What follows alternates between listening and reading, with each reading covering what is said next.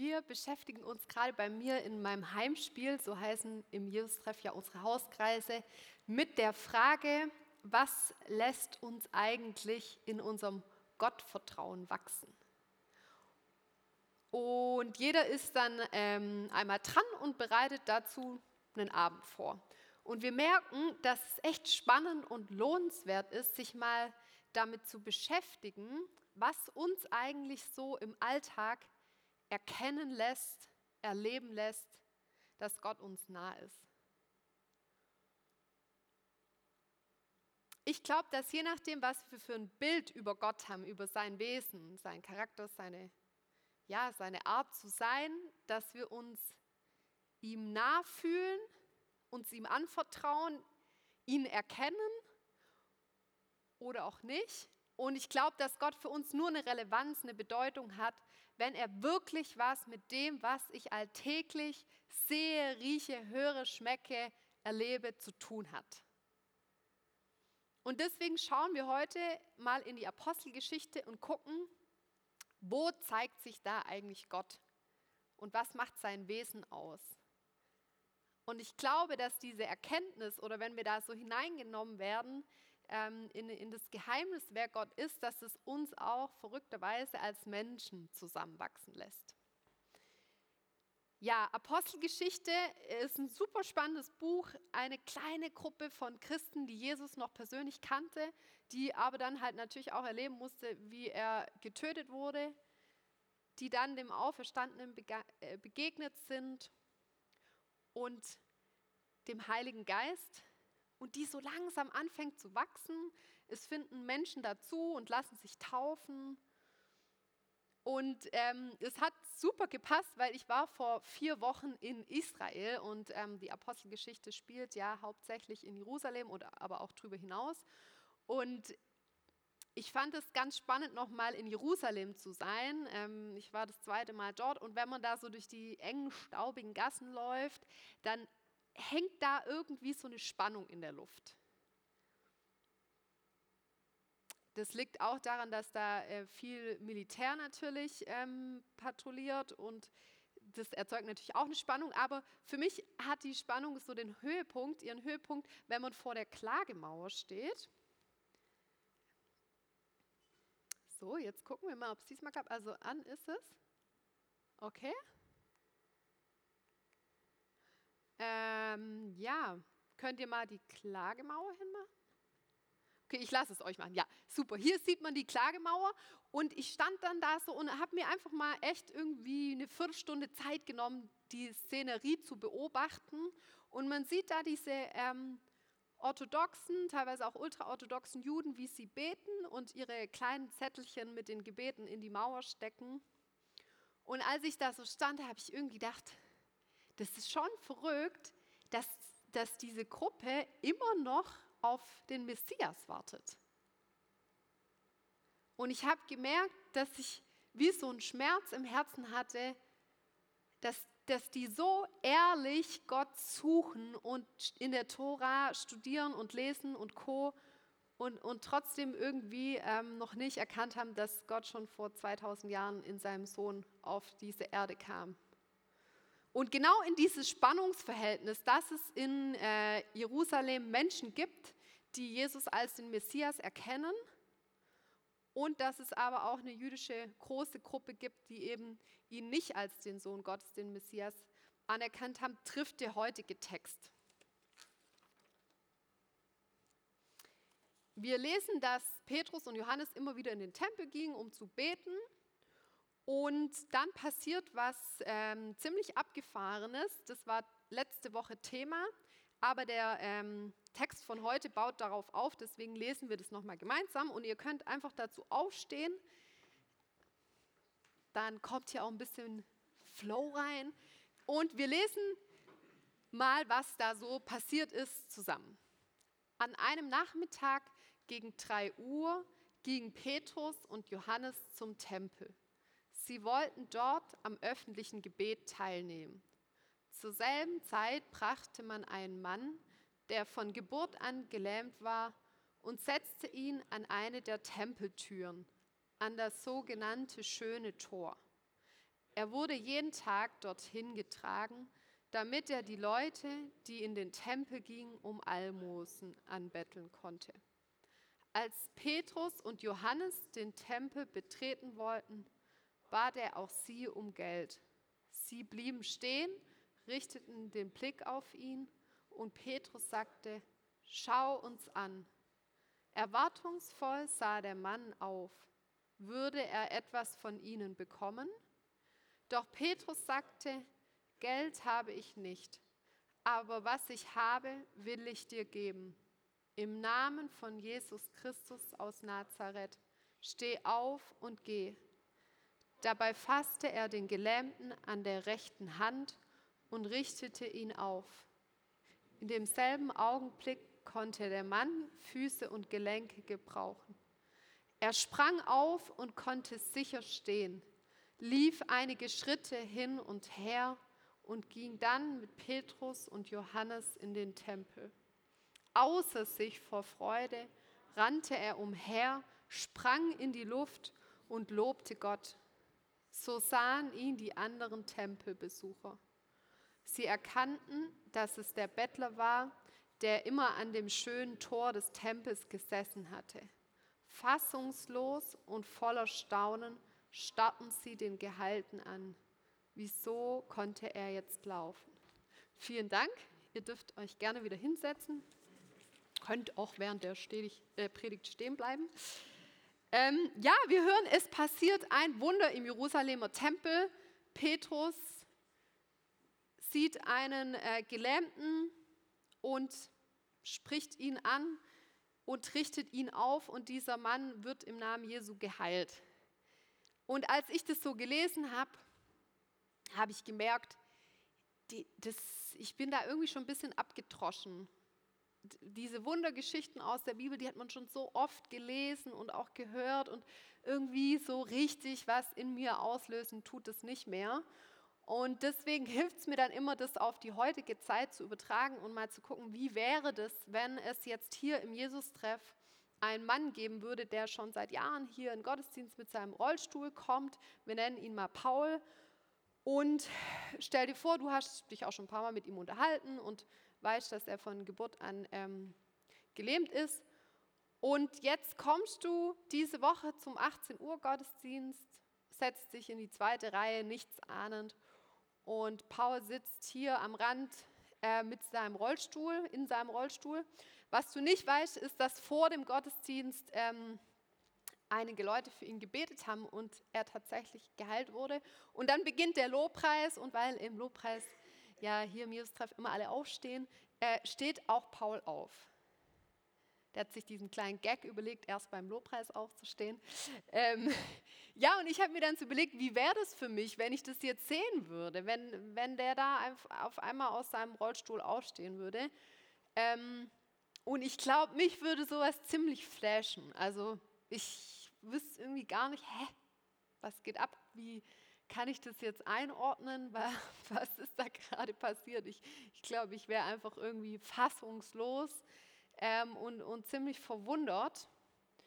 Ähm, und genau so ein Wunder passiert hier im Jerusalemer Tempel. Ja, da, da wird ein Mensch heil, vollkommen gesund. Und dieses Vollkommen, das heißt im Griechischen Holokleros. Und ich habe mal nachgeguckt, das bedeutet so viel wie ganz, Ganzheit. Da wird also einer ganz gesund, ganz wiederhergestellt, der findet wieder ganz ins gesellschaftliche Leben zurück, weil wir müssen uns ja vorstellen, wenn der da im, im Staub gebettelt hat, der konnte nicht in den Tempel rein, der war äh, gesellschaftlich nicht anerkannt und so weiter. Also diese Heilung war echt nicht nur was Körperliches, sondern, sondern das war auch was Inneres und das hat ihm auch ein Stück seiner Würde zurückgegeben. Und ich finde es irgendwie so cool, wie es da heißt, dass der äh, springt vor Freude und, und äh, Gott lobt und sein Glück wahrscheinlich irgendwie gar nicht fassen kann. Voll, voll verständlich. Ähm, wie würdest du reagieren, wenn du diesen hüpfenden Paul hier im Gottesdienst sehen würdest? Wir lesen von der Reaktion der Menschen, als sie erkannten, dass es der gelähmte Bettler war. Die, die kannten den ja, weil der da ja immer im Staub saß und eben vor dem Tempel gebettelt hat. Waren sie starr vor Staunen. In anderen Übersetzungen äh, heißt es, wurden sie äh, mit Verwunderung erfüllt. Und dann ähm, laufen die Menschen, die das gesehen haben, also diese jüdische Menge, läuft dann zu Petrus und Johannes und ähm, wir müssen uns vorstellen, wie ihr jetzt wahrscheinlich versammeln die sich dann so vor dem Gelähmten und Petrus und Johannes und stehen da mit, mit offenem Mund und, und starren die irgendwie an. Und jetzt beginnt Petrus eine Predigt zu halten zu dieser Menge und um die soll es heute gehen. Ihr könnt es gerne nochmal ausblenden. Vielen Dank. Als Petrus die vielen Menschen sah, sprach er zu ihnen, ihr Leute aus Israel, warum wundert ihr euch darüber, dass dieser Mann jetzt gehen kann? Und weshalb starrt ihr uns an? Glaubt ihr denn, wir hätten diesen Gelähmten aus eigener Kraft geheilt oder weil wir so fromm sind? Ich habe mich erstmal richtig über Petrus aufgeregt, weil ich so denke, was erwartest du, Petrus? Natürlich starren die dich an. Das ist doch irgendwie die natürlichste Reaktion, ähm, die man sich vorstellen kann. Sowas passiert ja nicht jeden Tag. Und trotzdem, glaube ich, lohnt es sich mal genauer hinzugucken, was Petrus da eigentlich hinterfragt. Er fragt die Menge, was verwundert ihr euch hierüber? Warum erstaunt es euch eigentlich, dass jemand heil wird, dass hier gerade neues Leben irgendwie entstanden ist, ein Neuanfang? Ich kann euch ähm, jetzt kein Beispiel davon erzählen, wo ich mal bei so einem Wunder dabei war. Vielleicht ähm, könnte das jemand von euch, das wäre mega cool. Ähm, aber mir geht es so, obwohl ich schon echt irgendwie auch lange mit Gott unterwegs bin, verwundere ich mich auch immer noch über die kleinsten Dinge. Wann wundern wir Menschen uns? Wenn was eintrifft, was wir eigentlich nicht erwartet hätten, oder? Oder wenn jemand was tut und wir hätten es ihm eigentlich nicht zugetraut. Und so geht es mir, ehrlich gesagt, äh, jeden Freitag. Wir haben äh, hier aus dem Jesus-Treff heraus einen ähm, Frauencafé gegründet, Hayat. Ähm, das bedeutet übersetzt Leben, weil wir eben gesagt haben, hey, wir wollen im, im Stadtteil so einen Ort haben, an den Frauen, auch benachteiligte Frauen hinkommen können, wo sie auftanken können, aufblühen können, irgendwie neue Lebensformen für sich entdecken können. Und bevor die freitags ins Gemeindehaus kommen, beten wir immer, dass überhaupt welche kommen. Ihr müsst euch vorstellen, am Anfang saßen wir da und niemand kam. Das ist ja klar. Also, und jedenfalls geht es mir jeden Freitag aufs Neue so, dass ich denke, heute wird niemand kommen. Nee, heute werden wir hier alleine sitzen. Und ähm, dann äh, ist 3 Uhr und es kommt niemand und ich denke, ja, das war ja klar. Und dann aber so nach und nach tudeln die Frauen halt dann doch ein und letzte Woche waren es dann neun Frauen und 17 Kinder. Völlig Chaos und keine Ahnung, aber natürlich herrlich, ja. Und, und ich, ich merke, wie ich mich wunder, obwohl ich davor dafür gebetet habe. Kennt ihr das? Bist du auch manchmal verwundert? Gibt es in deinem Leben Raum für solche Verwunderungsmomente? Oder versuchst du, so wie ich oft, eigentlich alles selbst in der Hand zu haben und gar nicht mehr darauf angewiesen zu sein, dass Gott irgendwie überhaupt wirken könnte oder müsste. Ich glaube nicht, dass Petrus an dieser Stelle der äh, jüdischen Gruppe einen Vorwurf machen will oder ein schlechtes Gewissen mit seiner Frage, warum wundert ihr euch, sondern ich begreife es eher so als eine Einladung. Hey, habt, habt doch Vertrauen, Leute, und die Hoffnung, dass solche Wunder des Neuanfangs, des Heilwerdens, des Hüpfens vor Freude, weil was heil, weil was ganz wird, tatsächlich gibt. Warum wir uns darüber eigentlich nicht wundern müssten, erfahren wir später im Text, aber es geht erstmal noch weiter. Er sagt ja dann, was seht ihr so gespannt auf uns als hätten wir das aus eigener Kraft oder Frömmigkeit gemacht. Er hinterfragt also, auf welche Weise die Leute, die da so vor ihm stehen, sich dieses Heilwerden, diesen Neuanfang erklären. Und er kritisiert, dass die das eben auf seine Kraft, seine Fähigkeit zurückführen. Was würdest du denn denken, wenn du da dabei wärst? Worauf würdest du das zurückführen? Ich glaube, wir denken dann äh, als gute Christen ganz schnell, ja klar, das war Gott. Aber kennt ihr das? Dass äh, jemand nach einem schweren Unfall eine OP hatte und alles ging gut irgendwie und ihr sagt, ja, oh, der hatte echt Glück, an so einen guten Chirurgen zu geraten. Oder da bekommt jemand ein süßes Baby und ihr gratuliert den Eltern und sagt, hey, habt ihr gut gemacht. Oder da wächst eine Gemeinde und wir sagen dann, ja, die haben halt aber auch echt einen guten Pastor. Da blüht im Frühling, nicht heute Morgen, aber eigentlich die ganze Welt auf und wir denken, ja, das ist halt wie die Natur angelegt ist. Oder da erlebt man, wie ein Kumpel irgendwie selbstbewusster wird, neue Wege einschlägt und wir fragen ihn, ja, was hast du dazu eigentlich für ein Buch gelesen zu dem Thema? Wisst ihr, was ich meine?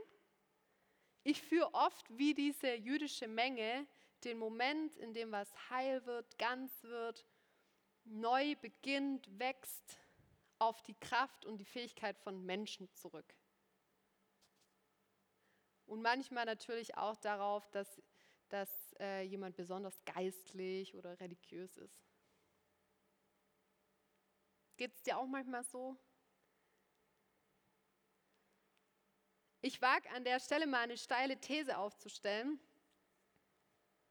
Ich glaube, viele von uns, vielleicht sogar die meisten von uns, ich auf jeden Fall oft, haben das tiefe Bewusstsein dafür, wer die Quelle des Lebens ist, wer der Ursprung von allem Neuanfang, wer die Kraft hinter allem ganz heiler werden, hinter allem Hüpfen vor Freude, hinter allem Aufblühen, wer diese Kraft dahinter ist. Ich glaube, wir haben oft das Bewusstsein dafür verloren.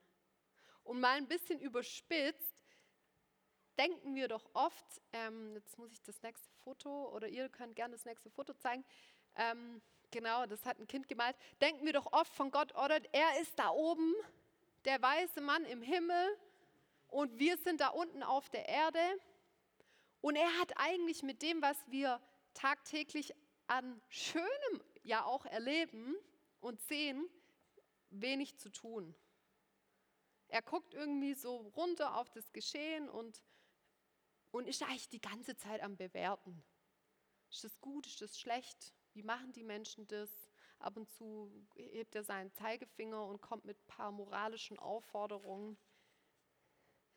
Ich glaube, wenn ich zumindest mit Leuten über Gott rede, dass die ganz oft so ein Bild von Gott haben so, so ein richtiger Spielverderber, der mega weit weg ist.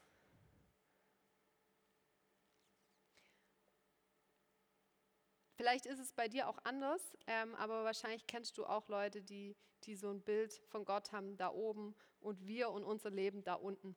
Und irgendwie geht es dieser jüdischen Gruppe ja auch so. Sie erkennen nicht, wer die Quelle von diesem Wunder ist. Und Petrus sagt ihnen, ich bin's nicht. Und jetzt wollen sie natürlich wissen, wer ist es dann. Und ähm, im nächsten Satz heißt es, nein, es ist der Gott Abrahams, Isaaks und Jakobs, der Gott unserer Vorfahren, der uns mit dieser Wundertat die Macht und Ehre seines Dieners Jesus gezeigt hat. Also er sagt den, den Menschen, das, was ihr gerade gesehen habt, ist durch die Kraft Gottes passiert und er hat dadurch Jesus euch ein Stück weit offenbart.